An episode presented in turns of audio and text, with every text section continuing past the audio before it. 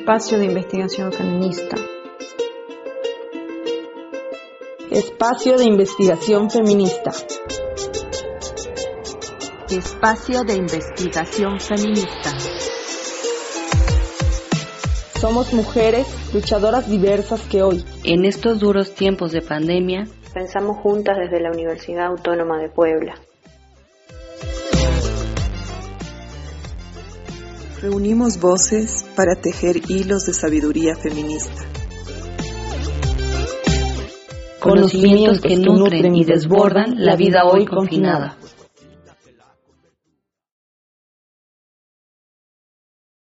Bueno, buenas tardes, buenos días, en fin.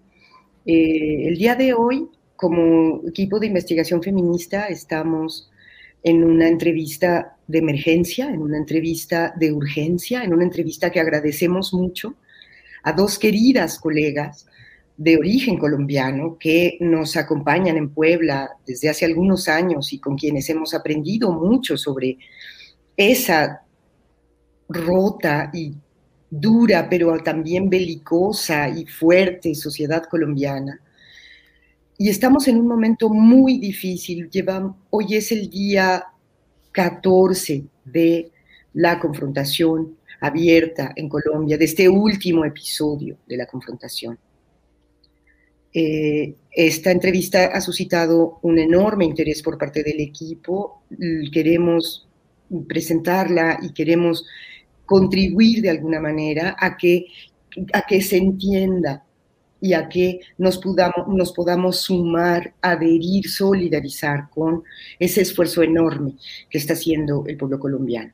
Bienvenidas compañeras. Mi compañera Astrid Iracheta va a presentar a nuestras dos mm, invitadas de hoy. Eh, hola Raquel, Patricia, Sandra. Em, muchas gracias por estar con nosotros, con nosotras. Em, Voy a presentarlas, voy a dar una pequeña semblanza acerca de Sandra y Diana. Sandra Rátiva Gaona es socióloga y maestra en sociología, doctorante del Instituto de Ciencias Sociales y Humanidades de la Benemérita Universidad Autónoma de Puebla. Madre, feminista y ecologista, activista del Congreso de los Pueblos en Colombia y trabajadora de la Cooperativa de Energías Renovables ONERGIA en México. Ha investigado desde la beta de la ecología política las formas comunitario-populares y sus luchas por la transformación social y por la vida digna. Eh, gracias, Sandra, por acompañarnos hoy. Y también está con nosotras eh, Diana Patricia González Ferreira. Eh, Diana es feminista y parte del Comité Ambiental de, del Tolima. Es licenciada en Psicología y Pedagogía y maestra en Sociología por el Instituto de Ciencias Sociales y Humanidades eh, de la UAP.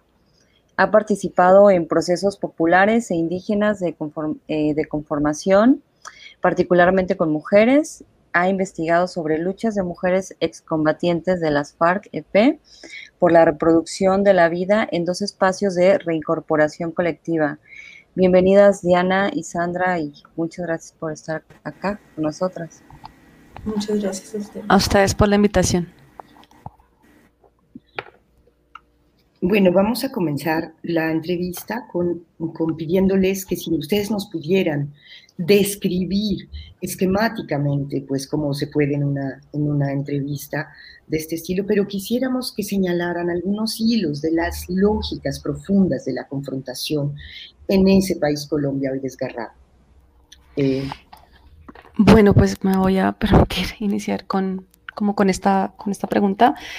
Eh, bueno, Básicamente, como todos los países en América Latina, Colombia tiene una configuración también, una onda colonial, no hay una onda digamos, de, del modelo de acumulación basado en la desigualdad racial, ¿no? Y obviamente de género, pero en Colombia como yo creo que hay tres elementos fundamentales que nos permiten comprenderla. Una es el tema, digamos, de la, de la acumulación de tierra, ¿no? del modelo desigual, profundamente desigual, del acceso a la tierra y al agua. Eh, en Colombia hay un largo camino de acumulación de grandes familias terratenientes de regiones que tienen extensiones de 5.000 hectáreas, ¿no? Eh, a la, par que hay un campesinado eh, sin tierra o con microfundio y a la par que hubo históricamente un despojo de las tierras a los pueblos indígenas y a las comunidades negras. Este elemento es central y de alguna manera determina todo el conflicto sociopolítico en Colombia, que no solamente tiene que ver con, digamos, con el conflicto armado que vivimos en Colombia desde hace más de 60 años, eh, sino que tiene que ver con la configuración de castas ¿no? y de unas élites regionales muy fuertes en Colombia. Eh, castas y élites que se expresan también de manera regional y que han venido, digamos, instaurando un segundo elemento que, creo que es fundamental en Colombia y que es un sistema político profundamente cerrado y profundamente excluyente. Un sistema político eh, que es eh, bueno, no solo corrupto, digamos, como, como corresponde a cualquier Estado, sino que además es profundamente mezquino, profundamente avasallador, ¿no? Que no ha dejado absolutamente nada, en donde no hay nada. En Colombia es un país, y esto lo explicamos mucho cuando conversamos con otras personas de otros países, en Colombia no hay infraestructura hospitalaria, en Colombia no hay vías terciarias, en Colombia no hay, o sea, realmente no hay un sistema de universidades públicas, ¿no? No existe la universidad gratuita es pública, pero tenemos que pagar por ella. Entonces, realmente es un sistema histórico de despojo muy fuerte que configura el sistema político de exclusión. Y un tercer elemento también muy, muy fuerte que tiene que ver con esto, pues es justamente como una polarización muy fuerte, racial, ¿no? regional, en donde Colombia tiene una ciudad principal, que es, o sea, las tres ciudades principales son Bogotá, Cali, Medellín, eh, y el resto del país en un abandono terrible, ¿no? Donde hoy todavía te tardas 16 horas en llegar a una comunidad, donde las vacunas probablemente, por ejemplo, del COVID nunca van a llegar porque no existe cómo. Entonces hay una configuración así de escalada de despojo, ¿no? Y de exclusión súper fuerte. Y bueno, esos son como tres elementos que yo creo que son muy importantes y que se han visto, digamos, potencializados en los últimos 30 años con el modelo neoliberal, que privatizó lo poco que había en Colombia, ¿no? Y que despojó radicalmente a, digamos, a todos los sectores populares de aspectos mínimos, ¿no? Entonces, en Colombia en el año 93 se privatiza el sistema de salud, ¿no? En Colombia en el año 93, después de la reforma, de, digamos, de que se hizo una constituyente en el año 91, se cambió una constitución que venía desde 1886 para tener una constitución neoliberal, ¿no? Y en esa constitución, pasada esa constitución, se privatiza la salud, se privatiza la educación, se privatizan los fondos pensionales y todo esto suena muy parecido a Chile y no es casual, por supuesto, eh, pero además de eso se desestructuran las, organizaciones sindicales y empieza una violencia paramilitar fuertísima, eh, que sería un elemento más, y ahí voy a, como a ir cerrando un poco esta configuración, que tiene que ver con una fuerte tendencia de las élites colombianas al anticomunismo o sea, para ellos de verdad el anticomunismo es un fantasma y así es una cosa impresionante. Y hay toda una configuración de un anticomunismo muy fuerte. Eh, en torno al cual todo es comunismo, además, ¿no? O sea, pedir, ¿no? Una cita médica es comunista, pedir eh, derecho a la educación es comunista, y entonces esta articulación entre un Estado neoliberal eh, y, una, y una ideología, una mentalidad anticomunista, ha hecho que se genere una, fuerte, unos fuertes mecanismos de represión y persecución ideológica contra cualquier organización, contra cualquier sector organizado, contra cualquier demanda de, la, de parte de los sectores populares, ¿no? Entonces hay como eso, escalas diferentes de despojo, escalas diferentes de exclusión, ¿no? De diferentes sectores de la sociedad y escalas distintas entonces también de marginación y de criminalización eh, de la protesta, de cualquier exigencia que existe en el país. Y todo eso, pues obviamente lo estamos viendo hoy así estallar en la cara, ¿no? Muchas gracias, Sandra. Eh, Diana Patricia, no sé si tú quieres complementar o poner algún otro rasgo de lo que ha explicado con tanta claridad Sandra.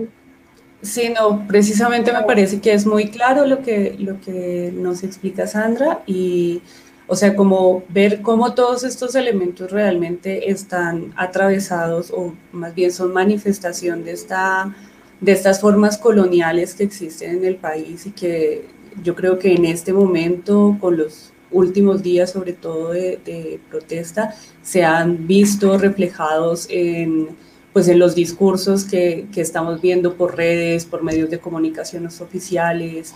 Y, me parece que eso es, un, es como lo que describe Sandra, realmente uh, engloba esta forma colonial que sigue estando ahí y que se alimenta todo el tiempo no. Muchas, muchas gracias.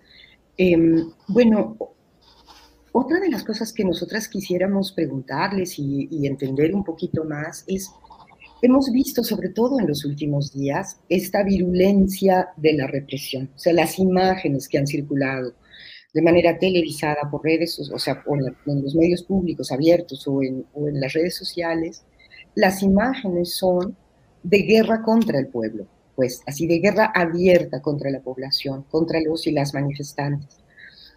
Em, entonces entendemos y sabemos pues que tradicionalmente se han experimentado formas represivas en Colombia, el modelo de seguridad democrática, el injerto del paramilitarismo, su expansión, su, su, hibridación con la vida política, etc.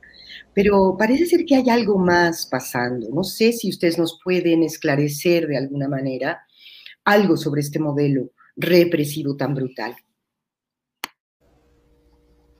Eh, bueno, sí, sin duda alguna. Pues hay como varios elementos que, que, habría que señalar, ¿no? Como contexto de esta política, nosotros le decimos una doctrina militar, la doctrina militar del enemigo interno, ¿no? Muy aprendida de la Escuela de las Américas, y así Colombia nunca haya tenido una dictadura.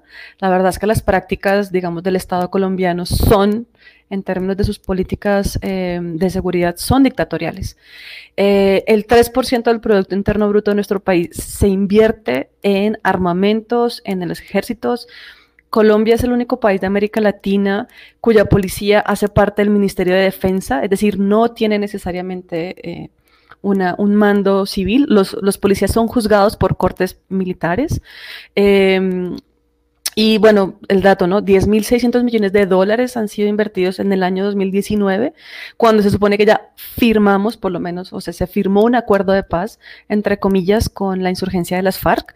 Eh, y hay que decir, ¿no? Colombia es el país de América Latina que más bases militares norteamericanas tiene en su territorio. Y esto tiene que ver justamente con esta doctrina militar y con esta alianza que se justifica en una política antinarcóticos, eh, pero que realmente es una política contrainsurgente y que tiene muchísimo que ver con la forma en la que el Estado concibe cómo va a confrontar las tensiones y los conflictos sociales.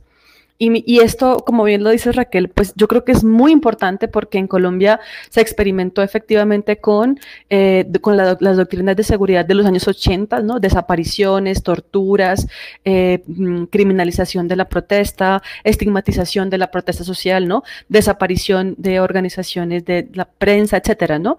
Y luego estas, o sea, digo, no es solo que pasa en Colombia, ¿no? Pero Colombia efectivamente es un laboratorio y lo que estamos viendo ahora es un Estado armado hasta los dientes que ante la ausencia de una guerrilla tan grande como lo eran las FARC, utiliza todo su aparato represivo contra la lucha social, ¿no?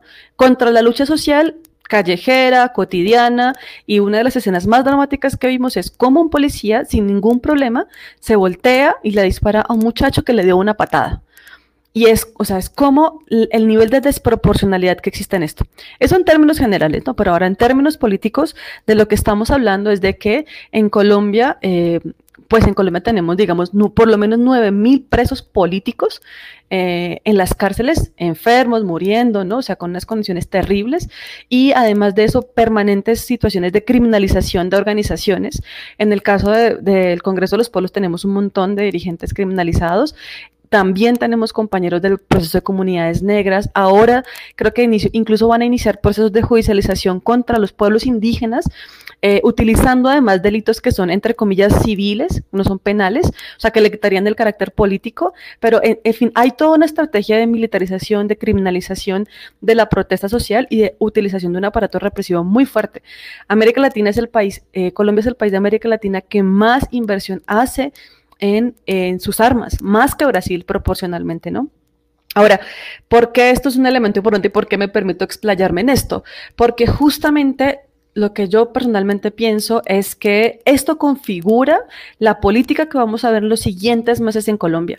No es que el gobierno tenga ninguna intención de negociar, no es que el gobierno tenga ninguna intención de transformar esta política, sino que la van a utilizar, justamente van a empezar a criminalizar, van a empezar a hacer allanamientos, van a empezar a seguir a los dirigentes, a las dirigentes, a las personas que hacen ollas comunitarias hoy en la calle. Vamos a empezar a ver esta política que seguramente se va a expresar o se puede expresar en un estado de conmoción, que es un estado dictatorial, ¿no? Em, y que va así a llevar al fin a este gobierno del uribismo, a este, pues sí, que es el uribismo en cuerpo de, de Iván Duque, ¿no?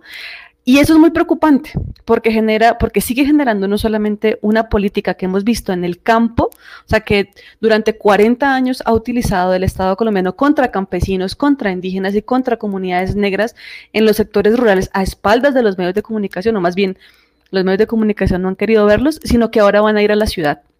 Y eso es bastante dramático porque eh, obviamente va a tener unas escaladas muy fuertes ¿no? en, escenarios de muchísima precariedad eh, social, mm, de salud, etcétera, en las ciudades. ¿no? Terminaría con esto para que Patti, digamos, complemente un poco este asunto y es que también es muy paradójico porque creo que como en ningún otro momento en la historia de Colombia, la gente ya no relaciona protesta social con guerrilla que era una de las herramientas como ideológicas de la derecha colombiana. Si usted sale a protestar es guerrillera, ¿no? No, ya no. La sociedad colombiana ya no está así, ya no lo ve así. Y eso tiene que ver con que es una generación, la gente más joven, que es la que está en las calles, de los 20, 18, 25, creció viendo paros, creció viendo las movilizaciones indígenas desde el 2009, el nacimiento del Congreso de los Pueblos y de la Marcha Patriótica en el 2010, los movimientos estudiantiles en el 2011, los movimientos campesinos en el 2013, la cumbre agraria en el 14, 15, 16, ¿no? Y vio el proceso de paz desde el 16 al 17, ¿no? O sea, ha sido una generación que ha visto la movilización popular. Y eso es una cosa maravillosa a pesar de todo lo doloroso que puede hacer. Y es que es una generación que ya no entiende, ya no asume que protestar y que exigir es ni tarea de la guerrilla ni un problema. Y creo que eso sí es una cosa fantástica, ¿no? O sea, yo en medio de todo, por más que sea, vea los siguientes meses de forma muy oscura, creo que Colombia sí cambió. O sea, esto sí fue un, así, un cimbronazo total a la estructura colombiana y eso en medio de todo, pues alegra, ¿no? Sí, pues puedo... Pati, sí, bienvenida, por favor. Eh, pues sí, justo ah, voy a arrancar desde ahí diciendo que efectivamente el si hay un cambio en el discurso de las personas jóvenes, de las personas también de una mediana edad, también hay como una transformación en, en un apoyo a sus hijos también para que salgan con todos los temores que eso implica en un país donde puedes salir a marchar y no volver, ¿no? Porque te desaparecen o te matan por, por protestar.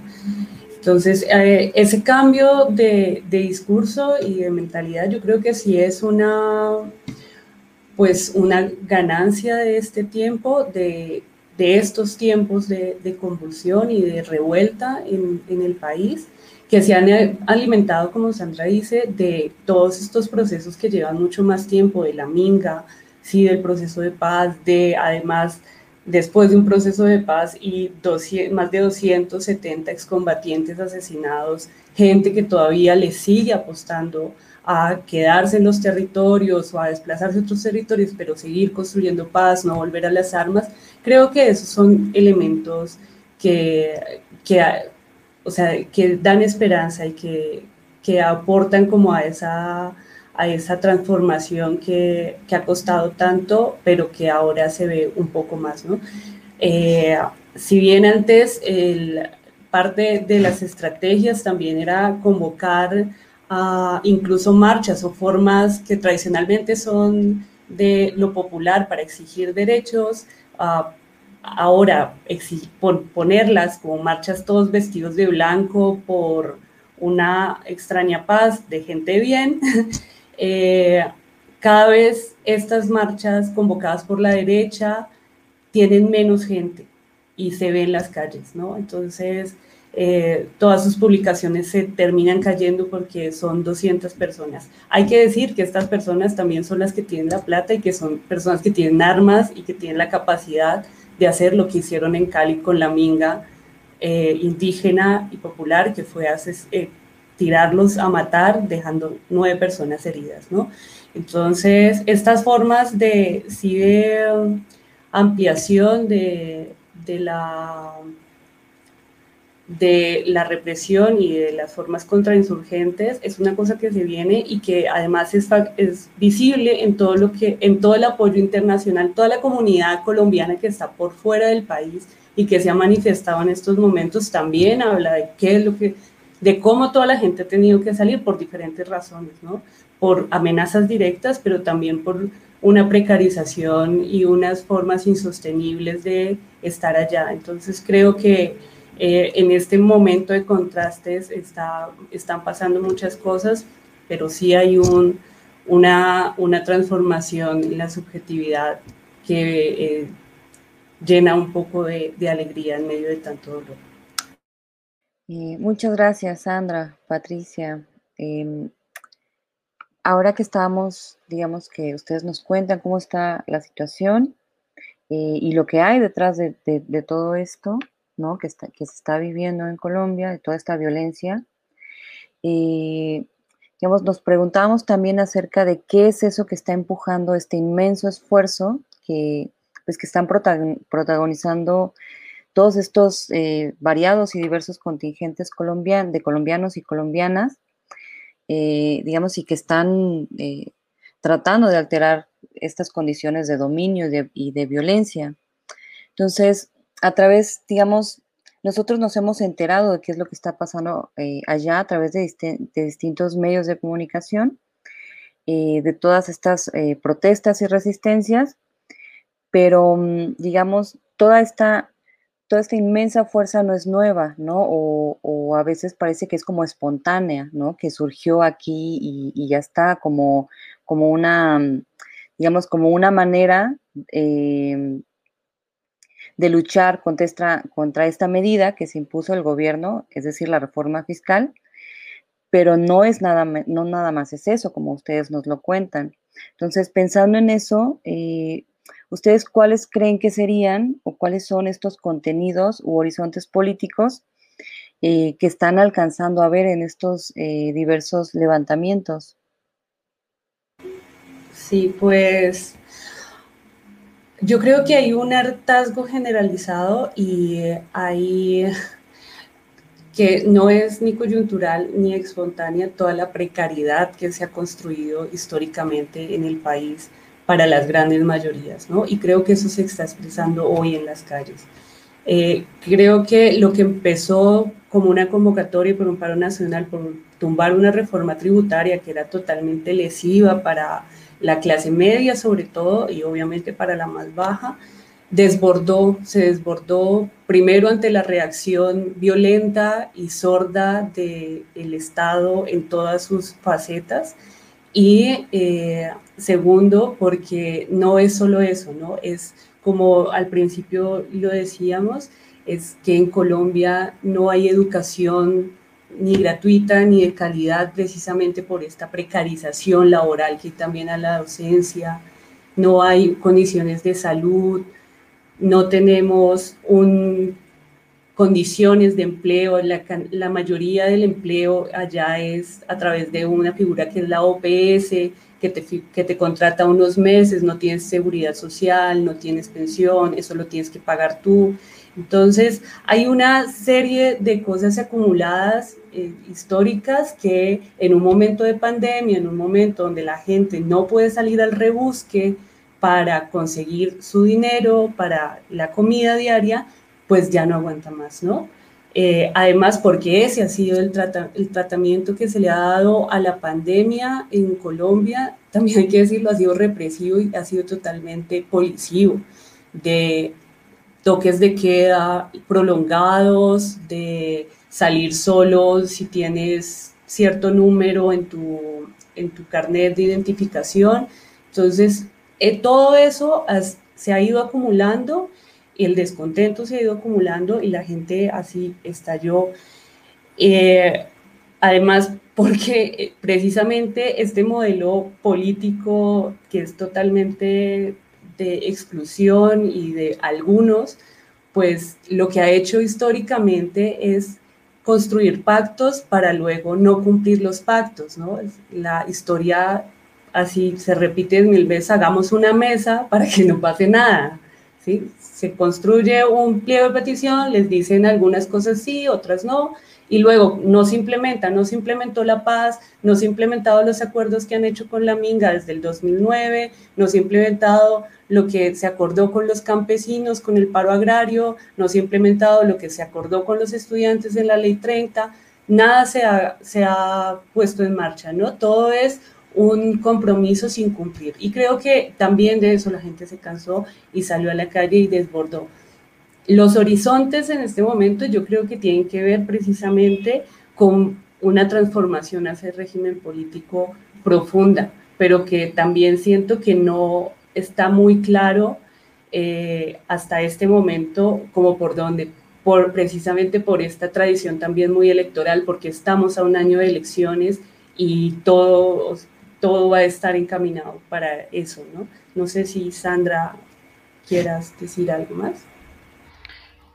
Eh, solamente eso, ¿no? Que a nosotras sí nos preocupa mucho que esto parezca, o sea, que es como que esto solamente tuviera un tinte electoral y yo creo que eso hay que peleárselo ahora, ¿no? También es dentro del campo popular, hay que, hay que apostar porque se ha dado mucho, asambleas, ollas comunitarias, espacios de deliberación ahí y ahora. Pero bueno, vamos a ir viendo cómo se van dando las cosas en el paro. Eh, gracias, eh, Patti y Sandra. Eh, para ir cerrando esta entrevista, em, tenemos una pregunta acerca, digamos, entre estas eh, pues luchas heterogéneas, levantamientos diversos en, varias regiones del país. ¿Ustedes cómo están viendo la participación de las mujeres, digamos, en los espacios organizativos, eh, tanto mixtos o, digamos, o como específicos, eh, ahora mismo en este tiempo de confrontación? ¿Cómo están leyendo eso?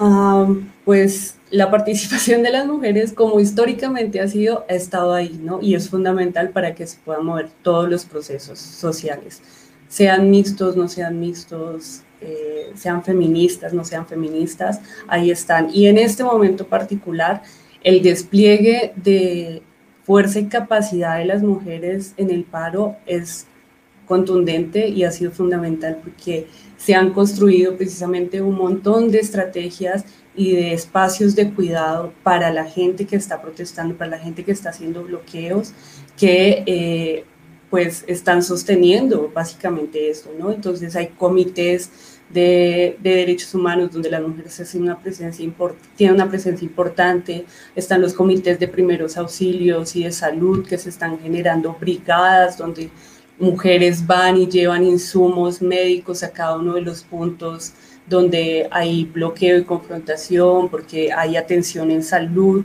porque también la salud está en paro, eh, hay las ollas comunitarias, se empezaron a crear redes de apoyo psicosocial para las personas que están o no dentro de, las manifestaciones, pero que se han visto afectadas emocionalmente porque esto es una carga realmente compleja, ¿no? Afuera o dentro del país, estar siguiendo todos los días lo que está pasando ha sido una carga emocional para muchas personas muy complicada y eh, ahí las mujeres han liderado estos espacios, los han empezado a mover por todo lado, por todas las redes y yo creo que están muy activas. De hecho, eh, hace unos días, creo que fue el Día de la Madre o después, se hizo una marcha, se hicieron marchas en diferentes ciudades de las, se llamaban marchas de madres y comadres, y eran las madres y pues las mujeres con sus hijos, pequeños, grandes, saliendo a marchar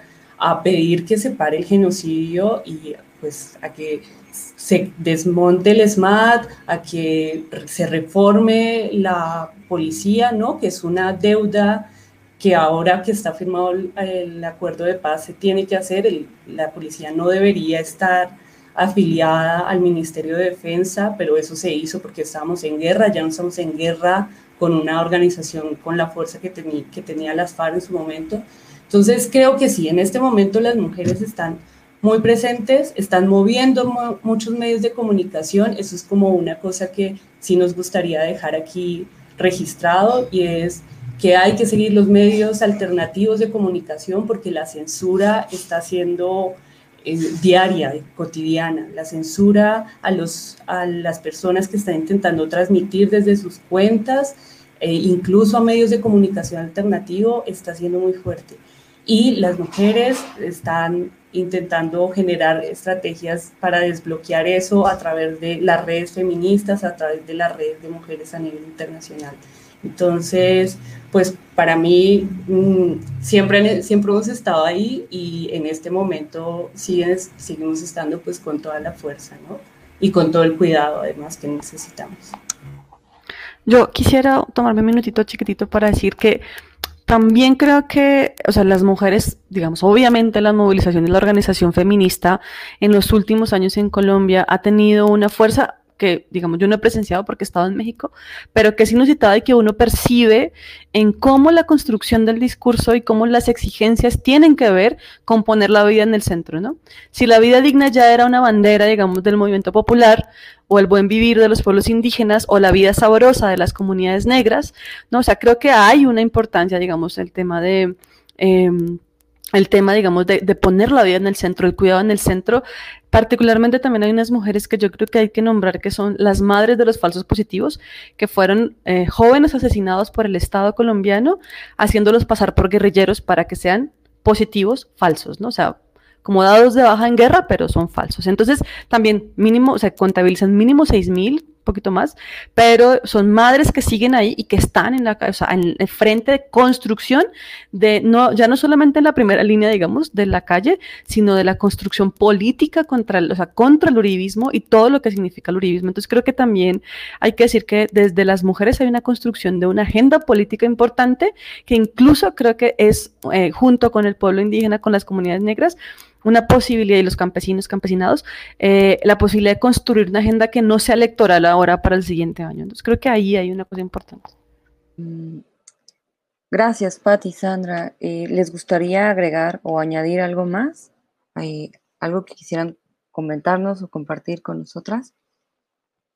Pues yo un poco de ratificar, ¿no? Como esto que acaba de decir Patricia, de medios de comunicación que se pueden seguir, ¿no? O sea, Colombia Informa, La Oreja Roja, em, la ONG Temblores, eh, La Directa, Hecatombe, son las que se me ocurren ahora, que son medios de comunicación alternativos donde pueden seguir la información que está pasando en las calles, ¿no?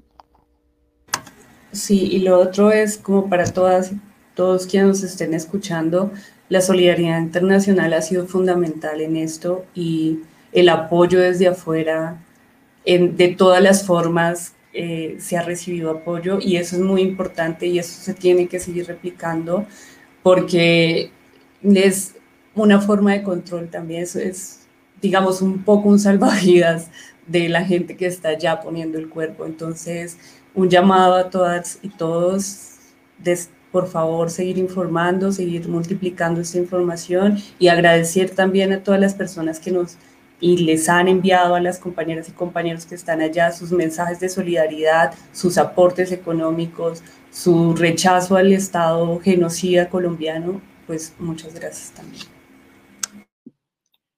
Pues muchas, muchas gracias a ustedes por este eh, pues panorama amplio y esta clarificación de un conjunto de elementos que están ahora en tensión en Colombia.